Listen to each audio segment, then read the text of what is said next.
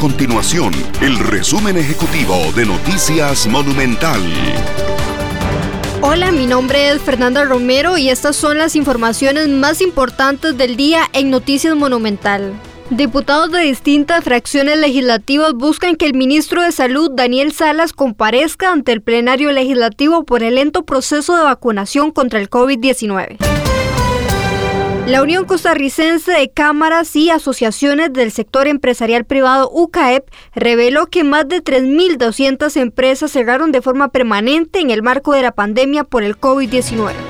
Estas y otras informaciones usted las puede encontrar en nuestro sitio web www.monumental.co.cr. Nuestro compromiso es mantener a Costa Rica informada. Esto fue el resumen ejecutivo de Noticias Monumental.